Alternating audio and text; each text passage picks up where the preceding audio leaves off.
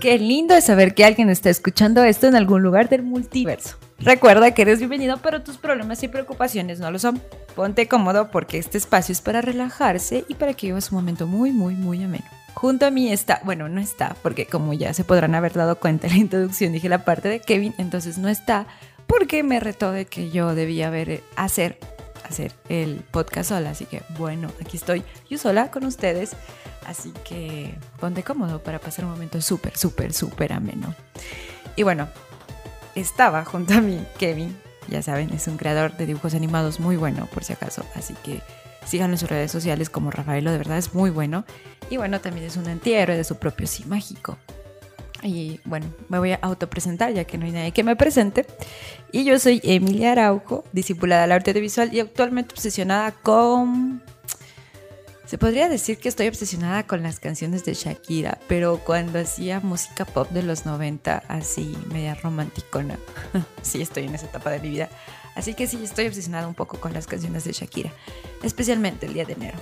Así que, como ustedes sabrán, es mi obsesión de, esta bueno, de este mes y aquí comienza Fotograma Clave, el podcast de Club Interpolar. Bueno, como estoy ahorita súper sola, sola, no hay nadie aquí a mi lado. que me acompañe ni nada por el estilo. Les quiero decir las noticias que a mí me han parecido más interesantes en, en todo este en todos estos días, ¿no? Y han de notar muy rara mi presencia porque me he ausentado de muchos podcasts, pero bueno, discúlpenme, ya estoy aquí otra vez con ustedes. Y bueno, primero quiero empezar contándoles que Pedrito Almodóvar, un gran, un gran cineasta español, caracterizado por tener un estilo artístico diferente a los demás directores y ser muy bueno, creo que es uno de los mejores directores que existe actualmente. Entonces, eh, Pedrito Almodóvar dio un, comentario acerca de las tan afamadas y queridas películas de Marvel. Lo acepto, yo también las quiero, también me gustan. Y los critica por veto a la sexualidad. Porque, bueno, en una entrevista él expresó su inconformidad respecto a las películas de Marvel específicamente en el tema del sexo, pero se preguntarán por qué. Bueno, eh, como sabemos, la saga del infinito ha sido diseñada por Kevin Feige, este gran director que, hizo que nos encariñemos más aún de la última entrega. Entonces, bueno, es una saga que cuenta con millones de fans por todo el mundo, pero no todo es alabanzas para, para esta cinta, ¿no? Porque aparte de Pedro Almodóvar han existido muchísimos, muchísimos más directores que han criticado este cine querido por muchos, odiado por tantos. querido por muchos, odiado por tantos, algo así. Que han sido como, por ejemplo, Martín Scorsese, Francis Ford Coppola, y ahora se unió Pedro Almodóvar. Y decía que, que, bueno, que como Disney ha sido una empresa familiar que se ha dedicado siempre a producir contenido que puede ser visto por todo tipo de espectadores, no importa de la edad ni del género, este, están haciendo mención a temas que pueden herir la sub a la sensibilidad, podríamos decir, ¿no? De quienes lo observan.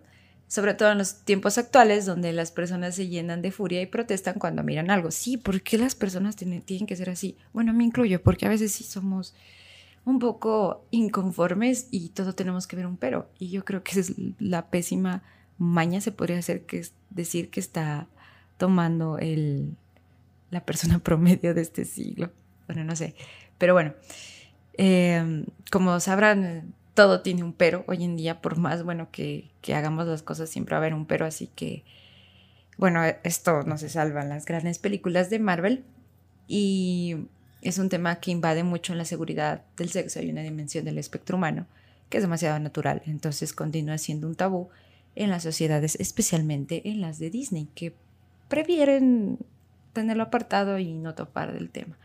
Pero Almodóvar, que es este, este gran director de Todo sobre mí, de Volver, de La piel que evitó, que es muy buena, tiene claro que la sexualidad es un tema que se debería ver y ser abordado en el género de los superhéroes, porque las empresas al final cuentan que se han aferrado a dejarlo todo a un lado y también dijo, así textualmente, que aquí quizás hay una especie de autocensura que no permite a los escritores escribir otro tipo de historias que sean un poco más open mind, se diría, ¿no? Hoy en día. Porque dicen que la sexualidad no existe para los superhéroes.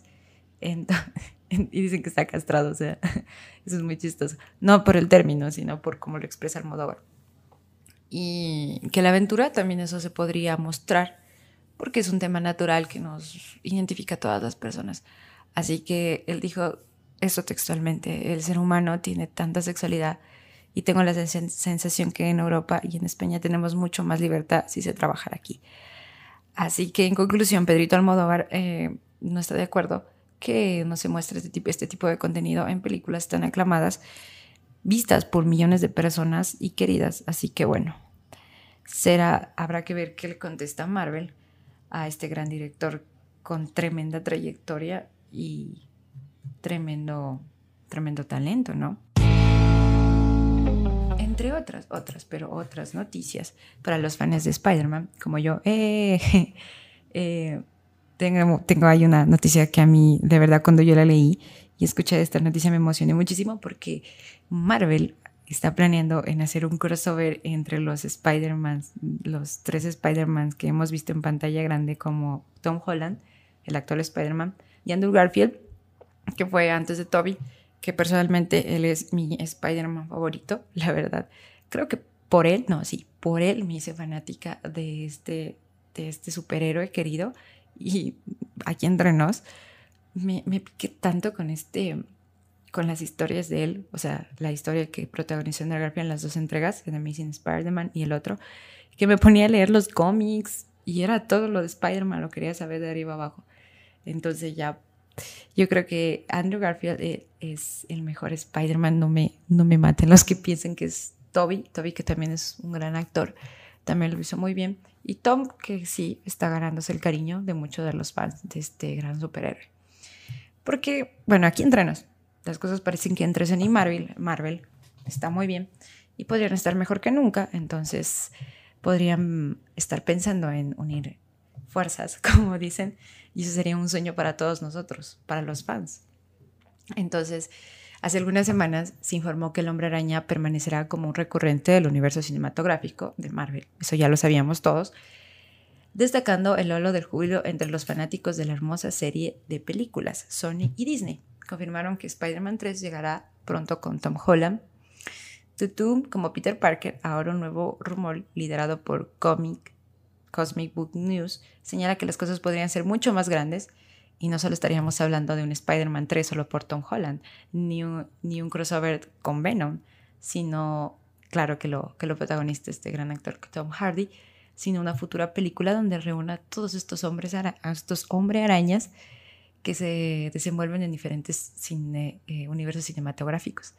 Entonces, es algo que, se está hablando, se está conversando.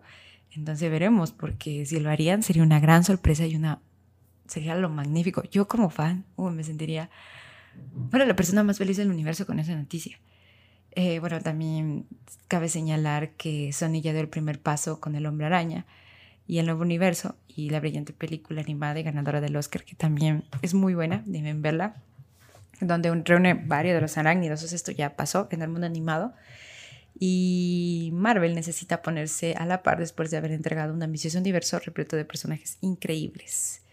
Entonces se rumora que están pensando en la idea y esto no, no, no disgusta mucho a Disney, de hecho le interesa bastante. Entonces sería una historia que rompería todos los esquemas. Y también dicen que el primer paso sería en hacer que Tom Holland aparezca como Spider-Man en Venom 2, que ya bueno, ya confirmaron la entrega. Y Woody Harrelson sería como el villano principal. Y no cabe duda de que se trata de un plan muy, muy, muy, muy ambicioso, muy ambicioso y que de verdad nos tendrá los fans, todos nosotros como, como locos, la verdad.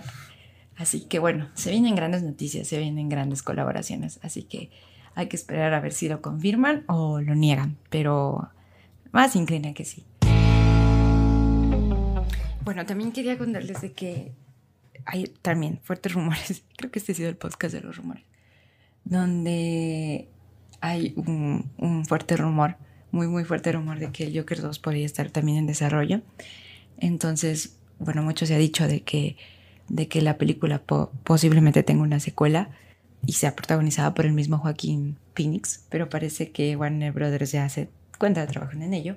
Y una vez más que ha demostrado que la desconfianza de Warner Brothers hacer los proyectos de DC puede alejar al estudio de valiosas oportunidades en el ámbito cinematográfico, especialmente de tremendos personajes como los que tiene DC.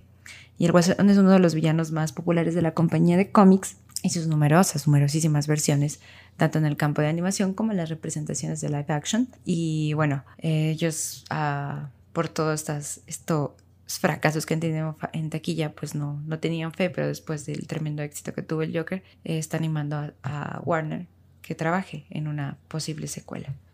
Entonces, aunque también hay que recordar que la forma en la que Hollywood funciona es que si una película es un éxito debe tener una segunda parte, básico y obvio.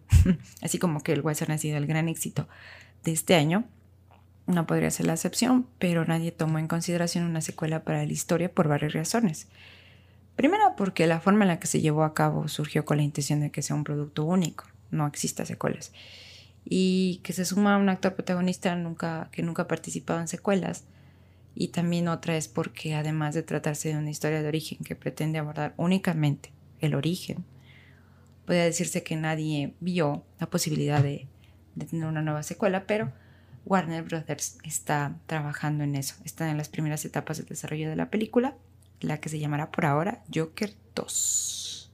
Y bueno, eso es lo que sería el fuerte rumor de que estaría el Joker 2 y bueno, luego tomaría el camino de otras adaptaciones como nuestro querido superhéroe favorito, Batman, en donde conocimos al príncipe payaso del crimen, ya como un experimentado criminal y temido por Ciudad Gótica. Entonces, sería muy interesante ver que en un futuro estos actores se, se encuentran en la misma película y hay que ver si resulta una mejor decisión, puesto que no tendría nada novedoso frente a las películas que ya existen si hablamos de rasgos generales. Entonces, bueno, ah, también hay que mencionar que el Guasón ya ganó el León de Oro en el Festival de Cine de Venecia, ya lo dijimos en otros podcasts, y que cuenta una historia que presenta el descenso a la locura de un hombre abusado. Bueno, ustedes tienen que verla, porque está súper buena. Entonces, yo creo que sí, sí, se apuesta que exista un Joker 2. Y para finalizar, este poco tiempo que tienen conmigo porque ya llegó tarde a clases, también quiero mencionar que hace unos días, casi una semana, Netflix lanzó las 10 mejores series que ha tenido eh, la plataforma, más que ha tenido, que han sido más queridas por la audiencia, las más vistas. Y el resultado fueron las siguientes. Bueno, entre la primera es Sex Education temporada 1 y es un género de comedia adolescente. Yo creo que una vez sí, yo lo, la recomendé a esta serie en un podcast. Yo creo que es súper buena porque habla de temas tabú de una forma muy, muy, muy interesante, divertida y, claro, responsable.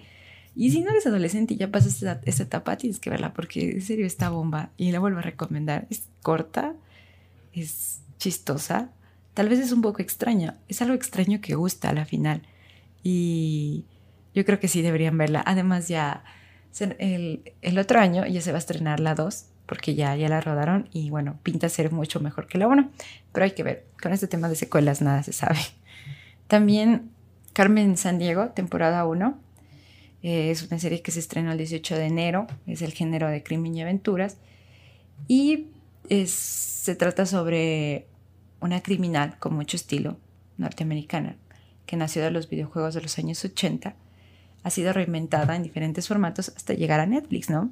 Y viaja a lo largo del mundo para frustrar los planes de malvados de una organización criminal, aunque bueno, ella misma es la heroína y villana es una heroína y antivillana. También uno de, de las mejores películas y los mejores estrenos es Star Trek, Star Trek 2, eh, Discovery, la temporada 2, ciencia ficción, como todos conocemos esta querida, esta querida saga, es la continuación de la serie que retoma la historia desde que Cliffhanger dejó tras su primera temporada el Capitán Peak.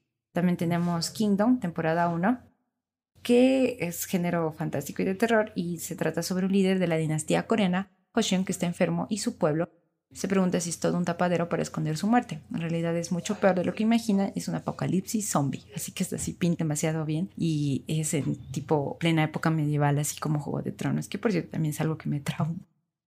También está un Breakable Kimmy Schmidt, es la temporada 4 y la final Eh, se trata sobre una mujer que tiene que redescubrir el mundo moderno después de haber estado 15 años encerrada en un búnker y está despedida. Así que sigue intentando encontrar el lugar en extraño mundo a que le ayuden excéntricos amigos. También está Examen de Conciencia, que es una miniserie. Es un documental, eh, es una miniserie española de tres episodios sobre los abusos sexuales en torno a los católicos en ese país. Entonces, bueno, si les gustan los documentales, esa serie es la suya. Eh, también está Muñeca Rusa, que se trata sobre bueno, es comedia, que se trata sobre una fiesta de cumpleaños y su mejor amiga le da una calada de una droga desconocida a esta chica, que es Natasha Leynon, la actriz, y algo extraño ocurre después, al morir de las formas más absurdas posibles, vuelve y una y otra vez al pasado. Oh, eso es full interesante. Consciente de lo que ocurre, la protagonista tendrá la oportunidad de descubrir lo que está ocurriendo. También otra de las series que ha sido aclamada y querida por los fanáticos de la plataforma es Umbrella Academy, que por cierto ya confirmaron el desarrollo de la segunda temporada. Es acción y superhéroes. Yo no la he visto, pero la voy a ver porque todos, todos tienen buenas críticas hasta esa serie. Y es una serie de bebés que nacen al mismo día y todos parecen tener un don súper, súper, súper especial. Y un, multimillonario consigue reunir a siete de ellos para instruirlos en las artes superheroicas. Otra de las grandes series que aquí Netflix ha tenido como mejor en su plataforma es Love, Deed and Robots, temporada 1, que es ciencia ficción. Y bueno, se trata de una antología de cortometrajes de animación con una apasionante diversidad de formatos y técnicos que representan sobre el futuro clave de la ciencia ficción, también de OA. Bueno, ya se canceló la temporada 2, la 3 ya, ya ese de baja, no se va a hacer, no se va a renovar. Y bueno, eh, se trata de, de OA que ha conseguido saltar con la ayuda de sus nuevos amigos a otra dimensión y allí su cuerpo ha tenido una vida muy distinta, pero el misterio sigue rodeándola de formas que no se esperaba. Así que esta, esta temporada también pinta muy bien esta serie. Y otra que también le gusta mucho a los jóvenes de Society es, bueno, este es más fantasía, drama adolescente, donde jóvenes se quedan solos en un pueblo, así como un capítulo de Jimmy Neutron, no sé si recuerdan, cuando los padres desaparecen y quedan solo los niños. Algo así es de Society, pero es más teenage y bueno, son jóvenes que tendrán que aprender a vivir y organizarse entre ellos en un pueblo casi vacío donde los adultos no existen y, y es todo un drama juvenil. si te gusta eso, mírala. Y bueno, hay más, Dark también, temporada 2, ha sido una de las series más queridas y vistas por el público. Se estrena el 21 de junio, aún no la veo porque necesito tener toda mi concentración en esa serie porque es una serie muy compleja en la que de verdad tienes que verla súper concentrada y tener una libretita para ir anotando las cosas que pasan. Eh, la temporada Dark, Dark 2 va, pinta muy bien, tienen que verla. Y otra de las series queridas es Stranger Things, temporada 3, que por cierto ha sido catalogada como una de las mejores temporadas que tiene esta serie. Está muy buena y ya bueno, ya, van ya están rodando la 4 y hay que ver qué nos trae. También La Casa de Papel que se estrenó el 19 de julio, Mid Hunter también que es otra de las series queridas por Netflix, la temporada 2, que pinta muy bien también. Creo que estoy diciendo mucho la palabra pinta muy bien. Es una de las series que también ha sido muy aclamada por el público, más por el público, donde, bueno, aquí se centran en las aventuras de los agentes Holden Ford y Billy Tate. Aún no la veo, pero la voy a ver. Que continúan sus investigaciones junto a la doctora Wendy Carr para entender a los mejores asesinos en serie a través de su pasado y su psique, como el que tiene Kevin. en esta temporada habrá muchas caritas nuevas, como la de Charles Manson, y también otras conocidas como la de Kempter, mientras en un caso ocupa el eje central todo el relato de los asesinatos de 30 niños en Atlanta. Muy, muy, muy fuerte. Y bueno, la serie que hace un, podcast también la recomendé, Elite, también ha sido una de las más queridas. Y, y, antes de que se acabe el año, se va a estrenar la última temporada de Bojack Horseman, el 25 de octubre, que también pinta, pinta, pinta muy bien. Y obviamente el estreno que yo estoy esperando con todas las ansias, que es la segunda temporada de End the Fucking World, que estrena el 5 de noviembre, estoy muy emocionada por eso. Y The Crown, a los que les gusta esta serie donde habla mucho de la élite, se podría decir inglesa. También está Chambers. Eh, Chambers es más terror y misterio, donde una chica sufre un infarto y le dan un trasplante de corazón y empieza a sentir lo que su donador antes sentí, es como una historia que ya hemos escuchado antes, pero también es muy buena, me la han recomendado. También Altamar, que es una serie española, que también es drama y intriga. Y bueno, eso se trata sobre un enorme transatlántico que se lanza al mar desde Europa con destino al continente americano en los años 40, sin saber que tiene un polizón entre sus pasajeros que promete poner su viaje patas arriba. Y Glow, Glow, una serie que yo también recomendé, temporada 3, que ya va a ver la cuarta y la última, ya lo anunciaron los productores de Netflix. Entonces, este es un género de comedia, tienen que verlo, es muy bueno. La 2 es, la dos es muy, muy chistosa, pero yo creo que mejor es la 3. Así que miren también esta, Las chicas del cable, también es una serie española que estrenó su temporada 4 el 9 de agosto. Y bueno, hasta ahí llegaron las series y había más, pero como les dije, ya llegó tarde a clases. Así que esas son las mejores series que va de ahora en Netflix. Y yo creo que ya hemos visto como que la mitad una que otra. Entonces yo creo que nos faltan muchas más cosas que ver y se vienen grandes estrenos. Sigo emocionada por la segunda temporada de End the Fucking World y también sigo emocionada porque tal vez puede haber una colaboración entre todos los Spider-Mans. Esa noticia de verdad me emociona mucho. Ah, también no me quiero despedir sin decir que también comparto la misma emoción por el último tráiler de, de Star Wars, The Rise of Skywalker Ah, lo vi, me emocionó muchísimo. Por cierto, estaba muy furiosos porque las franquicias de los, bueno, las películas de los últimos años no le han hecho honor a la franquicia. Bueno, a mí me gustan. Yo creo que todo hay que verle lo bueno, así que yo creo que está, no sé, tal vez puede ser muy para niños y eso, y para llamar al público juvenil a que sea amante de las sagas como lo fuimos los viejos. yo creo que sí, vale la pena muchísimo ver de esta, esta gran peli, esta gran peli, más aún si es el desenlace de todo lo que es los Skywalker, los Jedi. Es wow. Bueno amigos, esto ha sido todo por esta ocasión. Nosotros nos vamos, pero volveremos próximamente.